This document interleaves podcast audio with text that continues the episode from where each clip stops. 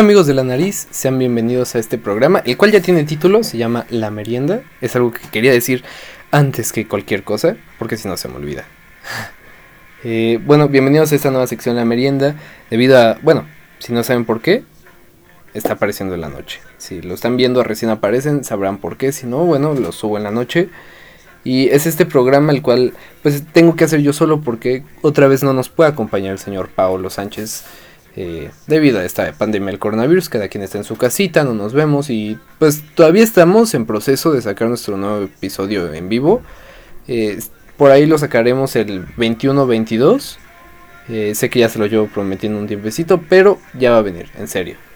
Y bueno, la canción que están escuchando de fondo es de la banda Deep Pressure, su primer sencillo I Don't. La banda tiene como bajista uno de los mejores amigos de este canal, Julio, un besote hasta donde estés. Eh, y no solo la muestro porque sea de nuestro amigo, sino porque realmente es una recomendación buena. Es una recomendación de calidad. Denle una oportunidad a esta banda que trae en serio una propuesta fresca, un, tono muy, si no innovador, porque ya todo se ha hecho en la música, un tono verdaderamente pasional. Véanlo por favor, denle una oportunidad. Creo yo que ya lo voy a poner como intro de este, como intro de esa sección. Si no es que como intro de cualquier video en el que aparezca yo. A la verga. Entonces, vean, eh, escuchen esta banda, la verdad es que traen una muy buena propuesta, ya tienen dos canciones en su canal de YouTube. Eh, denle amor, denle mucha buena vibra. Son jóvenes extremadamente talentosos que están intentando hacerse un camino en el mundo de la música. Y bueno, pues como en todo hay que apoyar. Eh, y bueno, ¿qué se va a tratar en este primer, de este primer episodio de la merienda? Pues el anterior no tenía ningún tema, este le quise poner un tema. Y en la semana me interesó muchísimo uno, el cual era los coches bootleg chinos. ya lo vieron en el título y ustedes estarán preguntando, ¿qué es un bootleg? Un bootleg es una copia. Una copia pirata, una copia que no es de la marca que debería ser. Por ejemplo, el Polystation, los juguetes que comprabas en el mercado, que eran mitad Goku, mitad Naruto. Eso era un bootleg. Aquello que no tenía calidad no era de la marca, eh, aquello que tenía una dudosa procedencia, así se le denomina bootleg. O en chino, de hecho traje la palabra, eh, Shansai. Los chinos son tan buenos haciendo copias que se llaman Shansai. Cualquier producto que no, no sea, vaya, del autor. Que el que lo hace no es el verdadero autor, es Shansai en China. Y bueno, para entender un poco más este tema y para dar contexto tenemos que ir hasta el fondo de la piratería en China. Al menos hasta donde investigué, nos tenemos que ir a los años 1980, donde el Partido Comunista Chino gobernaba todo. Así, si tu producto no era chino no lo podías vender en China, no podías comprar nada que no fuera chino. Como aquí en México un poquito la fayuca, pero allá. O sea, los chinos también la aplicaban, también tenían un mercado informal sobre eso. Eh, también de repente, supongo que cada quien tenía su tío que le traía así tenis del gabacho y todo. Supongo que así en chino decía, ah, no, estos tenis son del gabacho. Sí, son Pima. Porque pues no había Puma y no nos dábamos cuenta que eran piratas. Pero bueno, eh, regresando a los años 80, está esta regla de no dejar entrar ningún producto que no sea chino. Hasta que de repente China dice, a ver, a ver, a ver, tenemos un putero de población. Podemos ser una potencia mundial, pero tenemos que abrir nuestro mercado uno de los primeros pasos es dejar que productos extranjeros entren a nuestro, a nuestro país. Dejan entrar los productos extranjeros y vale reata todo. O sea, los productos extranjeros traen una calidad muchísimo mejor a la que traían los chinos. los chinos no tenían idea de cómo hacer muchas cosas como coches, como electrodomésticos. Entran las marcas extranjeras y abarrotan totalmente el mercado. Entonces los chinos se quedan sin trabajos, o bueno, no se quedan sin trabajos, pero más bien el dinero no iba hacia, China, iba hacia Europa, hacia eh, Estados Unidos, los países de donde provenía la tecnología. Así que el gobierno chino intenta contraatacar. Dice, ok, ¿cómo voy a hacer para que mi mercado se vuelva a fortalecer? Voy a mandar a personas a estudiar al extranjero, voy a dar eh, ciertos permisos para que las marcas extranjeras pongan eh, fábricas muy baratas en mi país mis habitantes aprendan a hacer esos productos y posteriormente los hagan, quién sabe si con la misma calidad, pero al menos los hagan. Y es así como nace el boom de la piratería china. Todos esos productos que compras en Tepito, todos esos productos que tu mamá te compraba y te decía, mira hijo, te traje a Naruto y era Dragon Ball. Historia real en mi caso, en serio. Eh, todos esos productos empiezan desde los años 80 con este boom, con este contraataque del gobierno chino por intentar hacer, por intentar recuperar su mercado. Sin embargo, bueno, solamente se termina dividiendo el mercado entre los productos originales, entre los productos de calidad. Bueno, originales porque hay veces que las copias también tienen calidad. Entre los productos originales y los productos piratas. Entonces, en esta guerra, no solamente es dentro de, por ejemplo, los electrodomésticos o dentro de los juguetes. Una de las guerras más importantes que se libró comercialmente hablando en este ámbito fue la de los coches. El sector automotriz tuvo, así, una importancia enorme en, la piratería china. ¿Por qué? Porque no solamente los chinos necesitaban celulares y necesitaban, eh, no sé, ¿qué otra cosa vendían pirata? Es que todo lo vendían pirata. ¿No? Si alguna vez ustedes tuvieron algo pirata, yo tuve un chingo de cosas piratas. Estoy muy orgulloso de eso. A la verga. Digo, ya ahorita ya, ya me compro cosas originales. Pero antes sí, tenía piratería. Pero bueno, el mercado chino comienza a crecer exponencialmente, excepto en ese ámbito. Porque si se dan cuenta, pues en México hasta hace poco no veíamos ningún coche chino. Hasta hace poco, lo más asiático que veíamos era Kia y era surcoreana. Bueno, veíamos Nissan, veíamos antes Datsun, veíamos Toyota, veíamos Suzuki, pero todas estas eh, Honda, pero estas son marcas japonesas. No veíamos ninguna camioneta china, no veíamos ningún coche chino. Es más, realmente ninguna moto china. Pero bueno, ¿cómo llegó de eso a que actualmente tengamos dos marcas del gigante asiático en el país? Bike y Jack. Bueno, pues es un camino un poco escabroso. Para esto nos vamos a adelantar bastantito, bastantito y vamos a ir hasta el año 2017, eh, según... No, no, no, perdón, perdón a la audiencia que me está escuchando, que probablemente ni siquiera me está escuchando y me use para dormir del año 2018, donde Land Rover y Jaguar, marcas inglesas de coches, Land Rover de camionetas, Jaguar de coches de lujo, demandan a la máquina, a la compañía Land Si así como lo escuchan, una se llamaba Land Rover y los chinos le pusieron Land Wind a un puto coche. Lo demandaron por su modelo X7, el cual era igualito al Land Rover Evoque sin embargo, el Land Rover Evoque costaba 811.500 pesos, nuevo en ese momento, mientras que el X7 costaba 360.000 pesos. Aquí en... Bueno, después diremos otro caso que se dio aquí en México. Eh, 360.000 pesos con 811.000 es menos de la mitad. Pero bueno, ¿qué diferencias tenía este coche al producido en Gran Bretaña? Muchísima menos seguridad. Si los que les gustan los coches, yo apenas soy un neófito en el, en el asunto, ¿eh? O sea, yo llevo pocos... Poco tiempo de que me gustan tanto los coches, llevo aproximadamente un año. Pero he aprendido algo de ello y hay esta prueba llamado Latin NSAP, el cual pues mide la calidad de seguridad que tiene cada coche.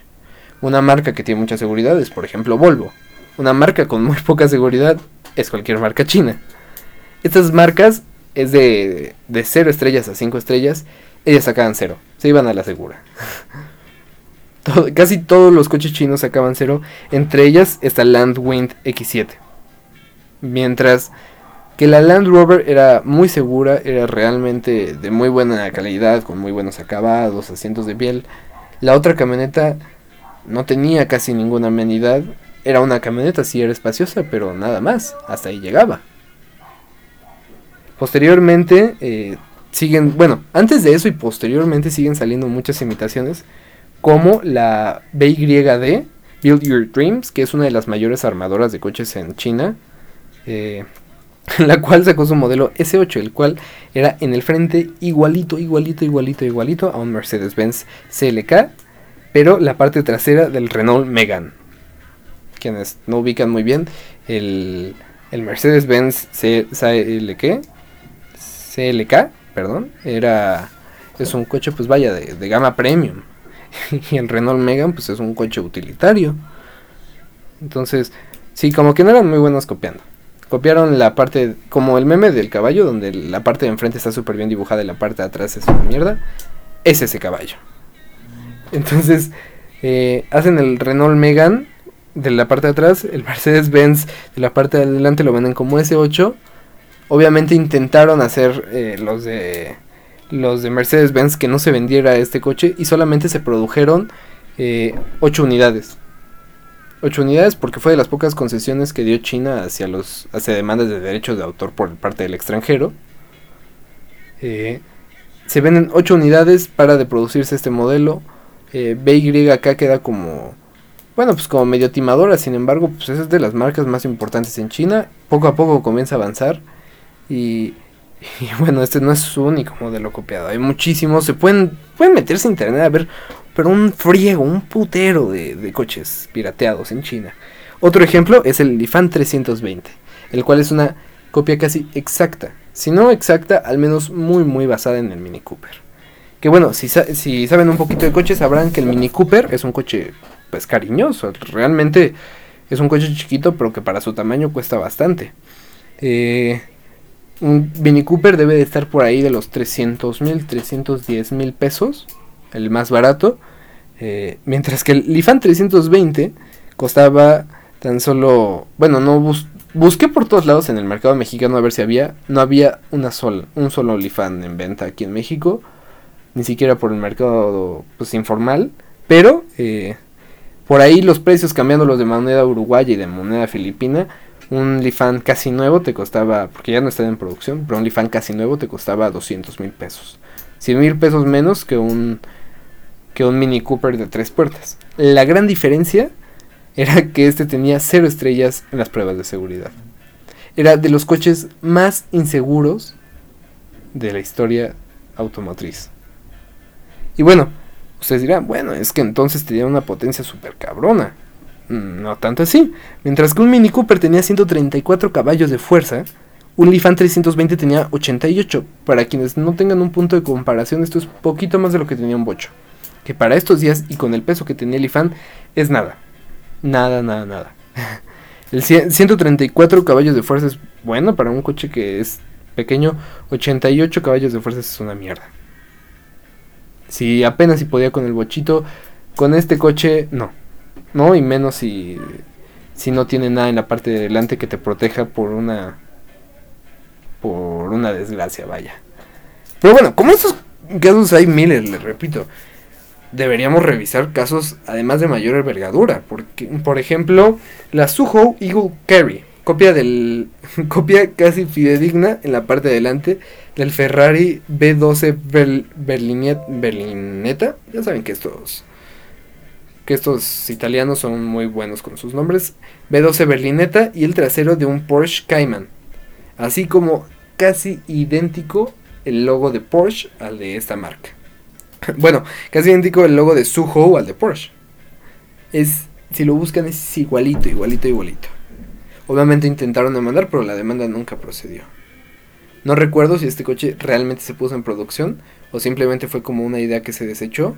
Pero bueno, ahí está la historia de este coche, que también es una vil copia. Y así como estos, casi todos los coches que circulan en China de marcas chinas, porque también cabe recalcar, los chinos no les gustan los coches chinos, les gustan los coches extranjeros, porque saben que los coches de ahí no son de gran calidad. Pero bueno, al final del agujero hay una pequeña luz. Comienzan poco a poco a producir mejores coches, que es la, pregunta que ahorita nos azota. ¿Hay coches chinos que valgan la pena? Hace poco salió una marca, Kiantu, a revelar su nuevo coche Kiantu K50 Event, el cual es un coche eléctrico de 400 caballos de fuerza y tiene un rango de 370 kilómetros de autonomía. Es mucho. Es mucho de autonomía. Así para los que no sepan mucho de coches eléctricos, eh, esto lo estoy intentando poner en cosas sencillas porque hasta hace poco yo no entendía ni madres. Y quiero que esto lo puedan ver la mayor cantidad de personas posibles. Es, no sé, 10, 20 sacadas en la Ciudad de México. O sea, de que lo lleves a trabajo. Depende de a dónde vayas a trabajar. Pero si vas muy lejos, una 10 al menos. Y cuesta alrededor de 2 millones y cuarto de pesos. 2 millones 250 Eh, lo cual, pues, no es barato, no es nada, nada barato. Y pensando que tampoco es muy rápido, llega de 0 a 60 en 4.2 segundos, pues es para pensarse. Es en cierta forma el que quiere competir contra el Tesla a un rango muchísimo mayor de precio, al menos con este modelo, y un poquito más lento, sobre todo cuando debería ser de un torque enorme. Pero bueno, ese es uno de los pocos, es un auto el cual demuestra que las marcas chinas poco a poco comienzan a querer dominar un poquito más, comienzan a sacar mejores coches, comienzan a tener una mayor seguridad. Al menos esta marca con este modelo impresionó al mundo del automovilístico por lo que hizo. Posteriormente, aquí a México y al mercado norteamericano, que muchas veces, perdón, cuando uno habla tanto se le va, se le va la voz si no toma agua. Muchas veces en el mercado mexicano nos vemos salvaguardados por todas estas marcas que han invertido aquí en el país y que por lo tanto no llegan aquí al mercado mexicano coches de baja calidad o coches como de mercados emergentes como lo es el hindú y el chino. Como aquí en México hay marca, hay armadoras de casi cualquier marca, de Volkswagen, de Fiat, de, de Ford, de, de General Motors, de la que quieran, aquí hay una armadora. Somos de los mayores productores automóviles, aunque no tenemos, bueno, tenemos una marca mexicana, de la cual quizá hagamos un episodio llamada Bull, pero realmente no tenemos ninguna otra marca perteneciente a México. Somos de los mayores armadores y creo que es lo que nos salva de tener un mercado informal o de coches de baja calidad aquí en México. Como que no hacía tanta falta, sin embargo, ya en hace un par de años llegaron dos marcas sobre todo a México de origen chino. La primera, Jack, la segunda, Bike. Ambas, si no mal recuerdo, son marcas que tienen una importante inversión del Estado chino. Y bueno, para que se den una idea del costo, eh, Bike tiene un, un modelo llamado el D20 el de 2020, el D20 de 2020, cuesta 189 mil pesos. Es muy barato, muy, muy, muy, muy, muy barato. Obviamente tiene muy pocas amenidades, los materiales no son los mejores. Eh, salió una camioneta que es igualito a una Jeep Wrangler. En muchos mercados se conoce como la X454, aquí en México se conoce como la BJ40 y es igualita a una Jeep de estas normalitas, de estas que se que ustedes han visto en la tele mil y un veces, que eran como estos coches que se llevaban a la guerra, todo terreno, son igualitos. Sin embargo, uno tiene, ciento, tiene 145 caballos de fuerza y la Jeep Wrangler original tiene 290 caballos de fuerza. Mientras que la Jeep Wrangler cuesta 750 mil pesos, la de Bike cuesta tan solo 417 mil pesos. Siguen, los chinos siguen tirando por vender productos baratos. Como cuando tú ibas al, al tianguis y te encontrabas un juguete que era 10 veces más barato, pero quizás no era de la misma calidad.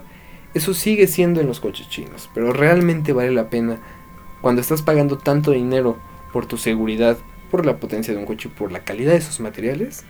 Realmente vale pagar, realmente vale la pena ahorrarse 100, 200 mil pesos. Si en dos años vas a tener que comprar otro coche de casi el mismo precio que te estás ahorrando, esas son preguntas que nos tendremos que ir revelando conforme el tiempo pasa. El mercado chino poco a poco va dominando el mundo.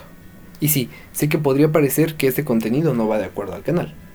Que este contenido no, no parece al usual. Aquí en la nariz pues, nunca se había hablado de un coche. Sin embargo, tenemos que tener en cuenta que todo esto es geografía económica. Todo esto tiene que ver con las políticas de copyright que se llevan en China y con la relación que ésta y la percepción de calidad que tiene se relacionan con el mundo. Poco a poco los chinos comienzan a dominar territorio económico. Y así como lo vemos en el coronavirus que se recuperaron rápidamente, poco a poco comienzan a tener más poder. Quizás es hora de voltear a ver al gigante asiático. Quizá el dragón ya despertó. Bueno, pues espero les haya gustado este esta pequeña investigación que hice. Les digo, es vaya bastante pequeña y no me tardé mucho haciéndola. Sin embargo, pues es un tema que me, me interesó bastante. Hay muchos documentales sobre esto. Un documental, si no, bueno, de los más fáciles de encontrar y que si no es exactamente ese tema, al menos es de un tema muy parecido, es American Factory, se los recomiendo mucho, es sobre una fábrica china que se pone en, si no mal recuerdo, Illinois, Estados Unidos. Era una, bueno, es una empresa que se dedica a hacer vidrios para coches y que sustituye una fábrica de General Motors, la cual, bueno, se ve ahí la diferencia entre productividad china y productividad estadounidense, entre los trabajadores chinos y los trabajadores estadounidenses. Está muy interesante, véanlo, no es publicidad. Eh, es un tema que me apasiona muchísimo y quería compartir con ustedes. Al menos en estos tiempos de cuarentena donde no tenemos nada que hacer. Quería compartir con ustedes este pequeño, esta pequeña investigación.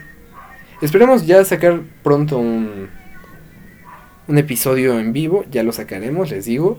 Bueno, mientras tanto, ahí tienen los episodios viejos. Espero que los hayan terminado de ver. Si no, termínenlos de ver. Y bueno, me despido. Habló Juan Manuel Rodríguez Yáñez, un narizón de confianza. Abrazos, besos, no balazos.